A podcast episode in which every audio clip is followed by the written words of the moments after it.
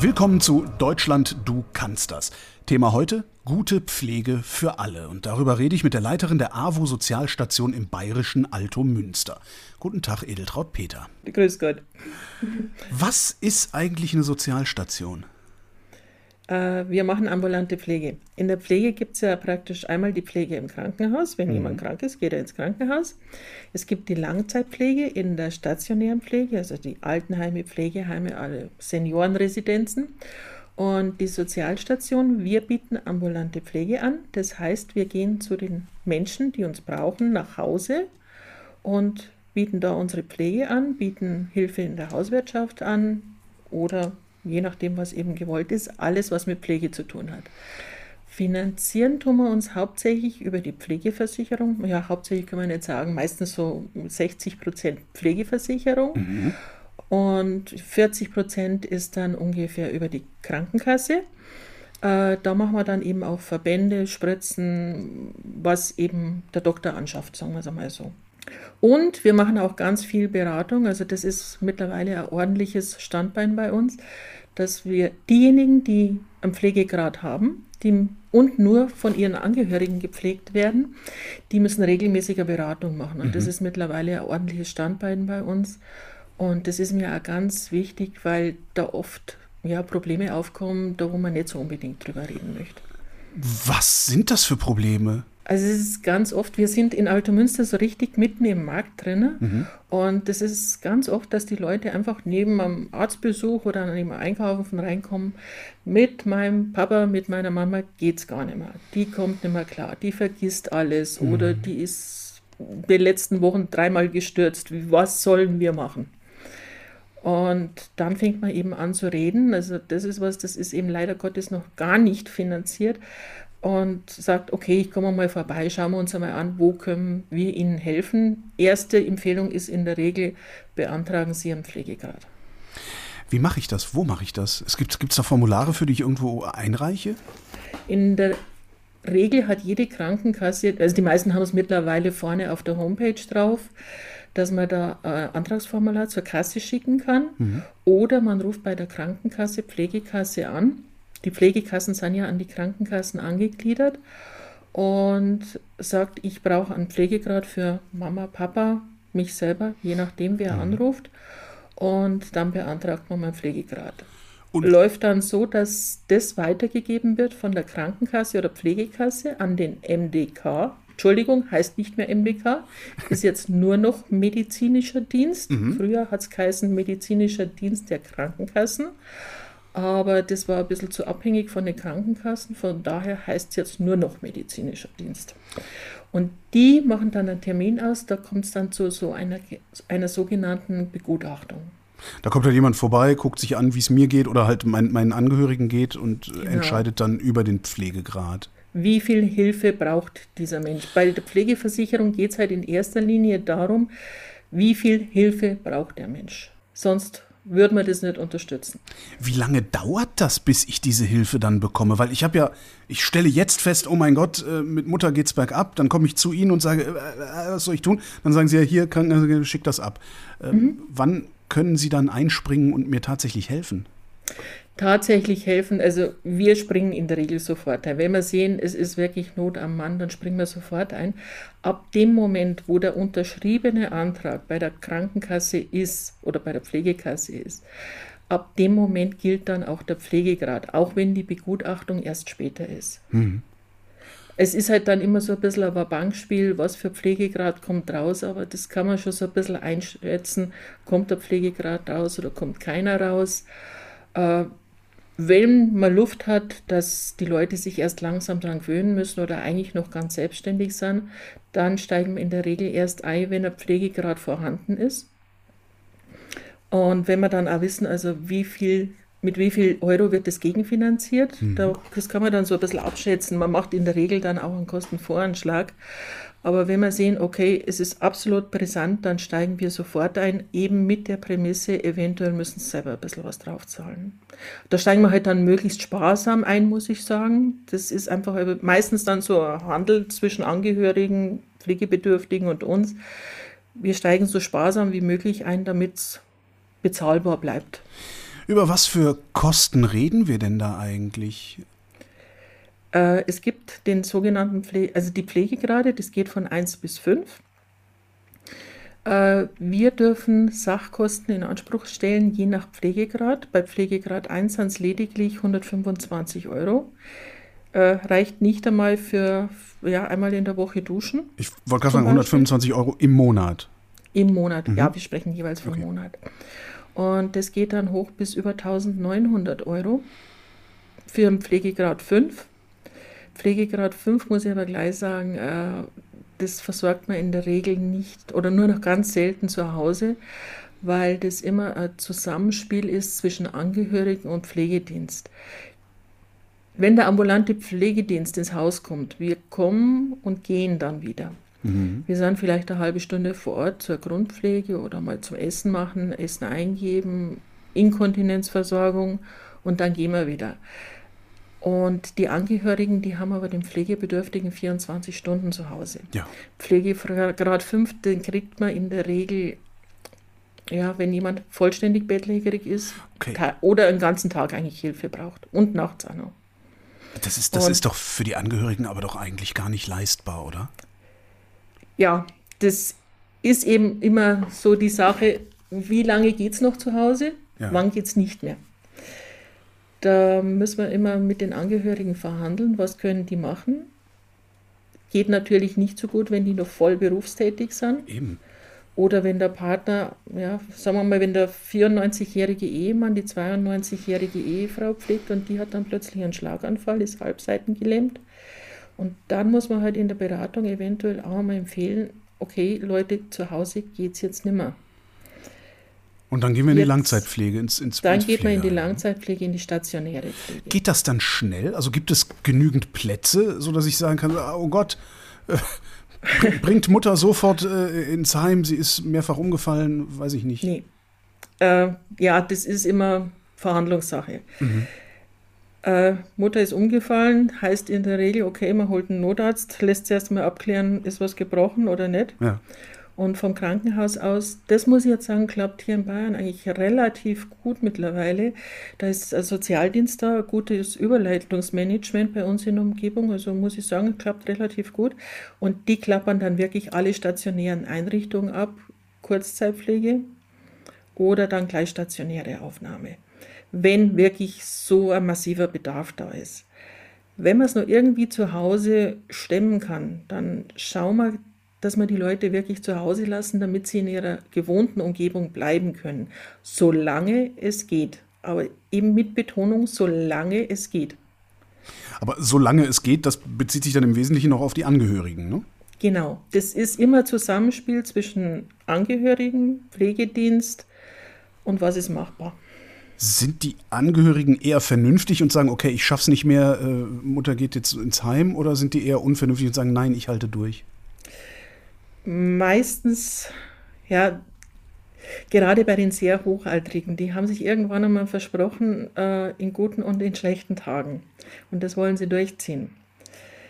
Es gibt, aber irgendwann kommt da meistens dann der Punkt, wo sie sagen, jetzt geht's nicht mehr. Ja. Ich kann einfach nicht mehr. Wenn sie zum Beispiel tagelang nicht mehr geschlafen haben, weil der Angehörige die ganze Nacht unruhig war, ständig raus musste, dreimal gestürzt ist oder sowas. Und dann spielen es mit, dann geht es wirklich in die stationäre Pflege. Aber es gibt die Angehörigen, es gibt die Pflegebedürftigen, die nicht sehen wollen, dass es zu Hause nicht mehr geht. Also da gibt es sämtliche Variationen. Von sehr vernünftig bis absolut unvernünftig. Jetzt haben wir hier die Überschrift Gute Pflege für alle. Wann ist eine Pflege eine gute Pflege? Definieren Sie es einmal. Ich weiß es nicht. Ich ich habe Angst vor diesem Thema, wenn ich ehrlich bin. Mhm.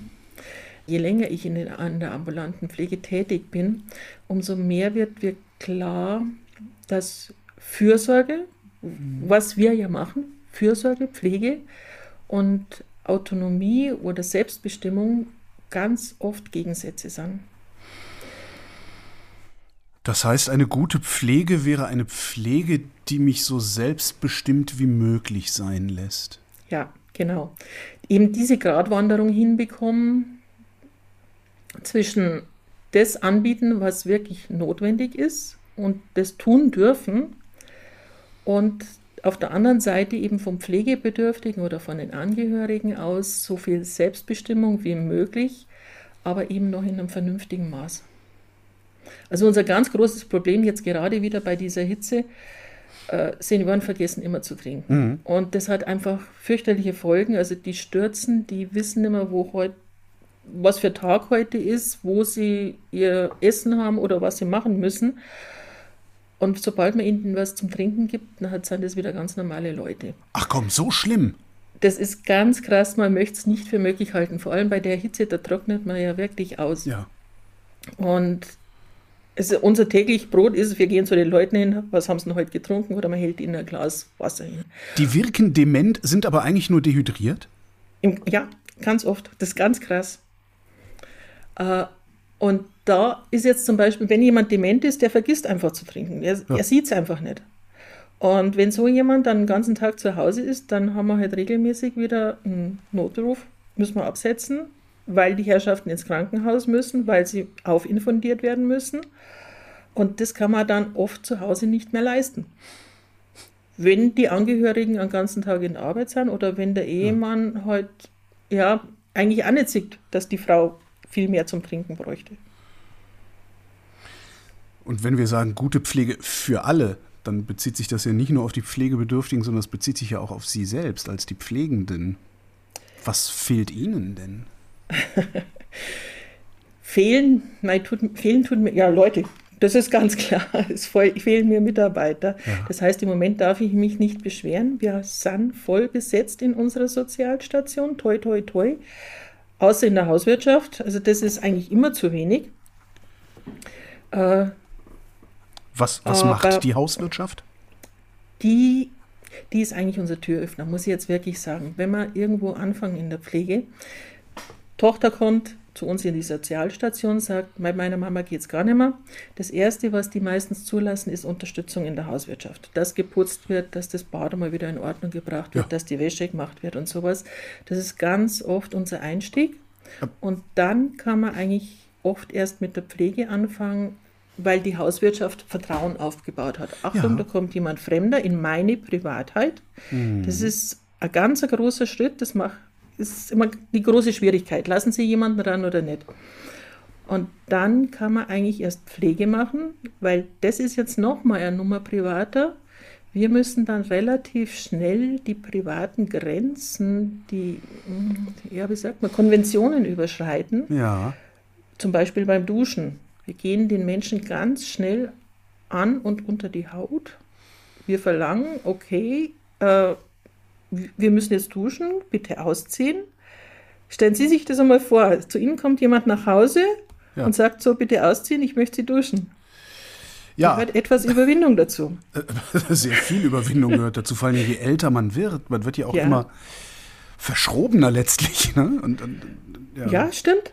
Also aber das haben Sie wahrscheinlich nicht gemacht. Da kommt eine fremde Frau daher und sagt, bitte ausziehen und ja. äh, jetzt mal duschen. Aber warum fehlen Ihnen denn gerade in der Hauswirtschaft Leute? Also weil das ist was, das könnte sogar ich. Mhm. Ja, sicher. Ist klar. Ähm, das wird von der Pflegekasse eben mit diesen 125 Euro, die bekommt man nicht bloß im Pflegegrad 1, sondern die bekommt jeder Pflegebedürftige. Ja. Pflegebedürftige kommen, bekommen auch Pflegegeld, also die kriegen dann darüber hinaus noch was, um ihrem Mann was oder der Pflegeperson was zu geben. Mhm. Aber die, denen stehen auch diese 125 Euro zu.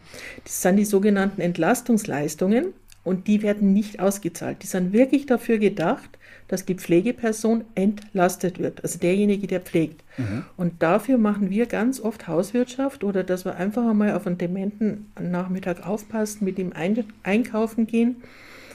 Wir sind hier auf dem Land, also was jetzt auch ein ganz großes Thema ist, dass man für die Leute einkaufen fährt, weil viele sich nicht mehr fahren trauen oder mhm. die Kinder sagen, jetzt ist Schluss, Führerschein muss weg. Wie kommen die zum Einkaufen?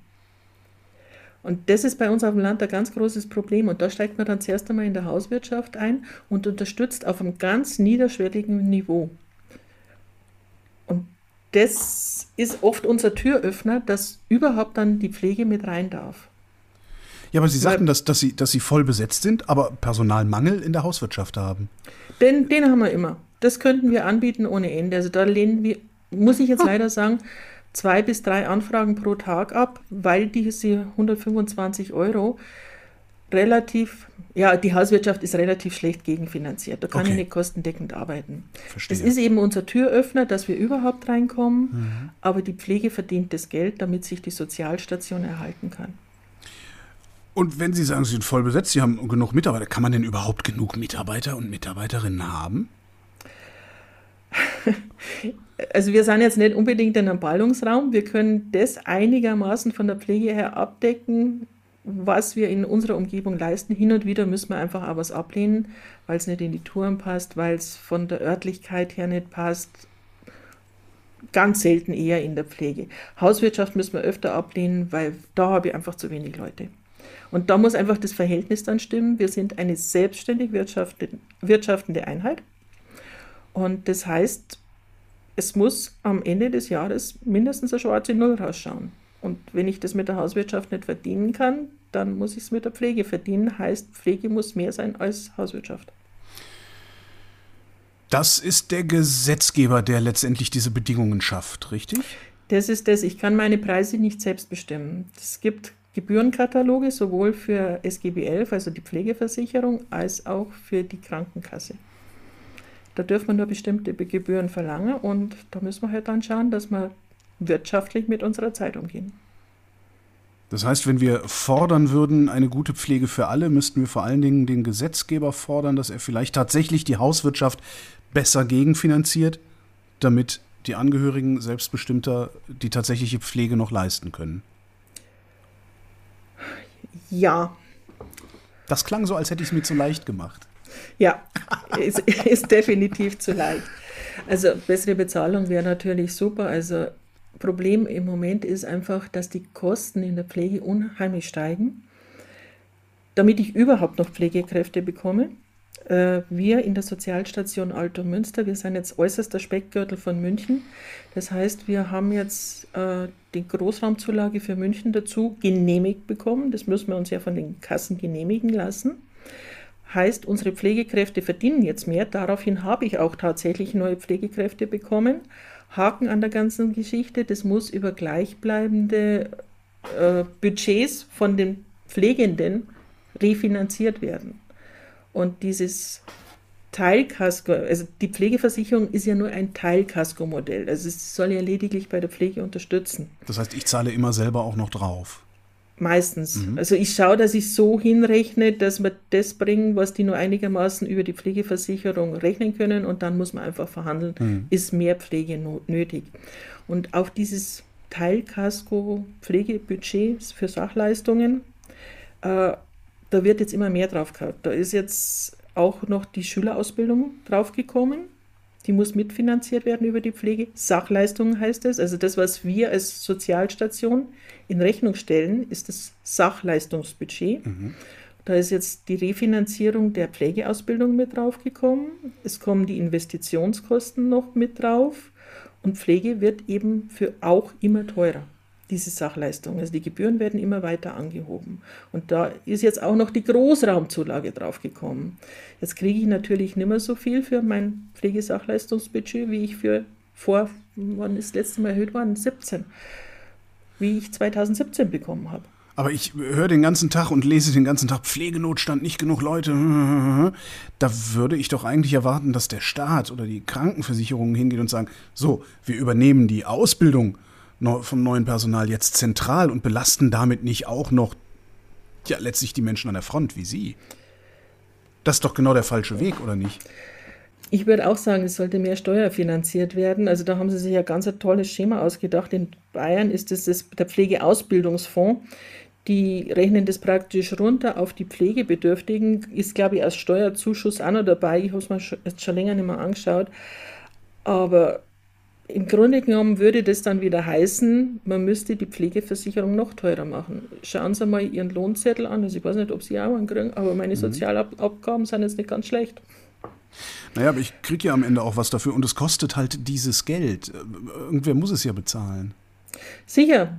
entweder steuerfinanziert oder Pflegeversicherung, ja. aber im Endeffekt müssen es wir Bürger dann auch wieder über unsere Steuern oder mhm. Sozialabgaben mitfinanzieren. Das ist ganz klar. Ja, aber wir wollen ja, dass Leute wie Sie ordentlich verdienen. Äh, ich kriege bloß Leute, wenn ich sie ordentlich bezahle. Also das habe ich ja. jetzt in den letzten Jahren ganz massiv gemerkt, wenn man nicht ein gewisses Budget hat, um die Leute zu bezahlen, dann kriegt man niemand mehr, das ist ganz klar. Aber wir konkurrieren heute eben auch mit den Kindern, wir konkurrieren mit den Krankenhäusern. Alles, was sozial finanziert ist, das ist einfach begrenzt, muss ich sagen. Also ich hätte nichts dagegen, wenn wir es besser finanziert kriegen. Aber ich muss halt auf der anderen Seite auch selber mitbezahlen über die Sozialabgaben. Ist es tatsächlich alles nur eine Frage des Geldes?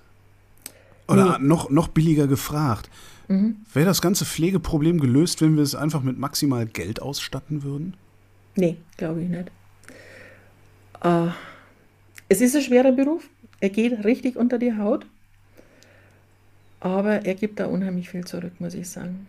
Ich sehe es eigentlich als Training fürs Leben äh, wie soll man jetzt das sagen? Äh, ich wollte unbedingt helfen, als ich ganz jung war, habe aber dann den Abstand gebraucht und bin dann relativ schnell zum ersten Mal ausgestiegen, nach neun Jahren schon, weil es eben so unter die Haut geht und weil, weil das nicht so leicht packt. Und dann sind die Kinder gekommen. Das hat sich dann sowieso, also Kinder und Pflege miteinander ist ein ganz schwieriges Thema. Ich sehe es jetzt wieder bei unseren Müttern, gerade jetzt in Corona-Zeiten, müssen doch wieder Kinder abholen, die anderen müssen wieder mit einspringen und das unter einen Hut bringen. Ich möchte es nicht machen. Ich bin damals ausgestiegen, als die Kinder klein waren und bin dann aber gern wieder zurückgegangen. Ich habe ein paar andere Sachen ausprobiert und muss sagen, das war definitiv nicht meins. Das war mir alles zu hohl. Ähm, der Beruf gibt unheimlich viel zurück. Da geht es unheimlich viel um Menschlichkeit und man trifft viele Menschen in sehr, sehr schwierigen Situationen teilweise und lernt das aufzufangen bis zum gewissen Grad aber man wird eben auch unheimlich trainiert, auf solche Dinge einzugehen. Eben, wie ich vorhin gesagt habe, man geht in die Privatheit der Menschen und überschreitet ganz schnell Konventionen. Dazu muss man ganz schnell ganz viel Vertrauen aufbauen und das ist was, das trainiert man in diesem Beruf.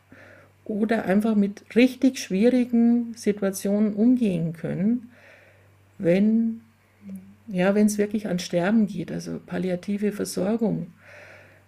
Man hat jemanden fünf, sechs Jahre gepflegt, man kennt den, man hat eine Beziehung zu dem hm. aufgebaut hm. und es geht ans Sterben. Schrecklich. Nein, ist nicht schrecklich. Also für, für sagen, mich ist die Vorstellung schrecklich. Genau, aber das gehört zum Leben dazu. Guter Punkt. Ja. Niemand kann sich davor drücken. Ja. Es wird uns alle treffen und es werden auch, Sie werden wahrscheinlich erleben, dass Ihre Mutter, Ihr Vater irgendwann sterben hm. wird. Unser Leben ist endlich. Wir können es eine Zeit lang ausschieben, aber dieses Akzeptieren, dass jedes Leben zu Ende geht, das trainiert man unwahrscheinlich gut in diesem Beruf und ich muss sagen, Palliativ Care ist eine Geschichte, die liegt mir unheimlich am Herzen, weil da kann man die Leute, die Angehörigen wirklich auffangen, die drohen an die Wand zu fahren. Und wenn man die da auffängt, das ist eine unheimlich dankbare Aufgabe. Ich komme trotzdem nochmal zurück zum Geld. Sie sagen, es ist nicht alles eine Frage des Geldes. Wenn aber doch Geld, Geld allein den Pflegenotstand nicht zu lösen vermag, mhm. wie sieht die Lösung denn dann aus? Mein Problem ist immer, Pflege ist etwas, das kann man nicht zählen. Mhm. Da geht es um Humanität, den anderen akzeptieren, wie er ist. Es geht um Fürsorge, ja, eben diese Balance zwischen Fürsorge und Akzeptieren der Individualität. Äh, was ist denn das noch alles? Empathie. Ja. Das sind alles Dinge, die kann man nicht zählen. Pflege kann man nicht zählen. Wie bringt man unsere Politiker, unsere Bosse dazu, dass Pflege zählt, auch wenn man sie nicht zählen kann? Ja, wie macht man das? Ich weiß es nicht. Fragen Sie mich nicht. Also ich mache den Beruf gern und ich habe gemerkt, ohne den Beruf, ich könnte, also ich möchte es nicht anders haben.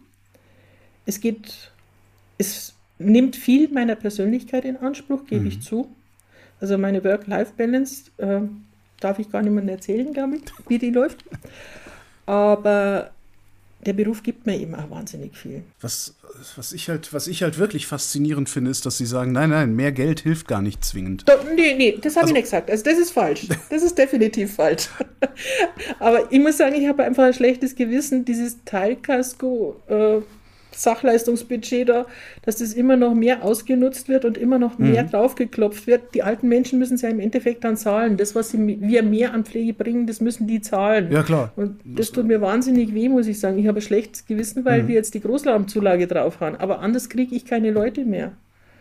Also wäre Steuerfinanzierung sinnvoller, ne? Wenn wir ja, alle definitiv, das. Ja. Definitiv. Mehr Geld ist auf jeden Fall ein Faktor. Ja. Aber was ich jetzt erst ganz hart gefunden habe, eine Praktikantin, die bei uns Praktikum gemacht hat, da habe ich mit der Mutter erst gesprochen und die hat gesagt, sie traut sich gar nicht sagen, dass meine Tochter oder ihre Tochter Pflege lernen will, weil ihre Freunde sagen, was du willst, Arsch ausputzen. Und das finde ich traurig. Das finde ich absolut traurig. Dass man nur die negativen Seiten rausstellt und das vergisst, was eigentlich den Beruf ausmacht. Und das ist? Ähm, Menschlichkeit in seiner ganz, in all seinen Phänomenen erleben dürfen, damit umgehen müssen, dürfen und Menschen helfen. Ja, doch, gehört alles dazu. Man müsste also irgendwie die wahre Attraktivität des Pflegeberufes irgendwie verbreiten, bekannter machen. Im Grunde genommen ja. Also ich sehe es, es sind unheimlich starke Persönlichkeiten in der Pflege, die kommen hinten raus. Also gut, mir tun die Jugendlichen leid, die die Ausbildung machen und dann merken, äh, okay, ich bin jetzt da etwas überfordert oder das ist nicht meins. Man muss unheimlich viel Nähe zulassen können zu den Pflegebedürftigen. Das ist nicht jedermanns Sache.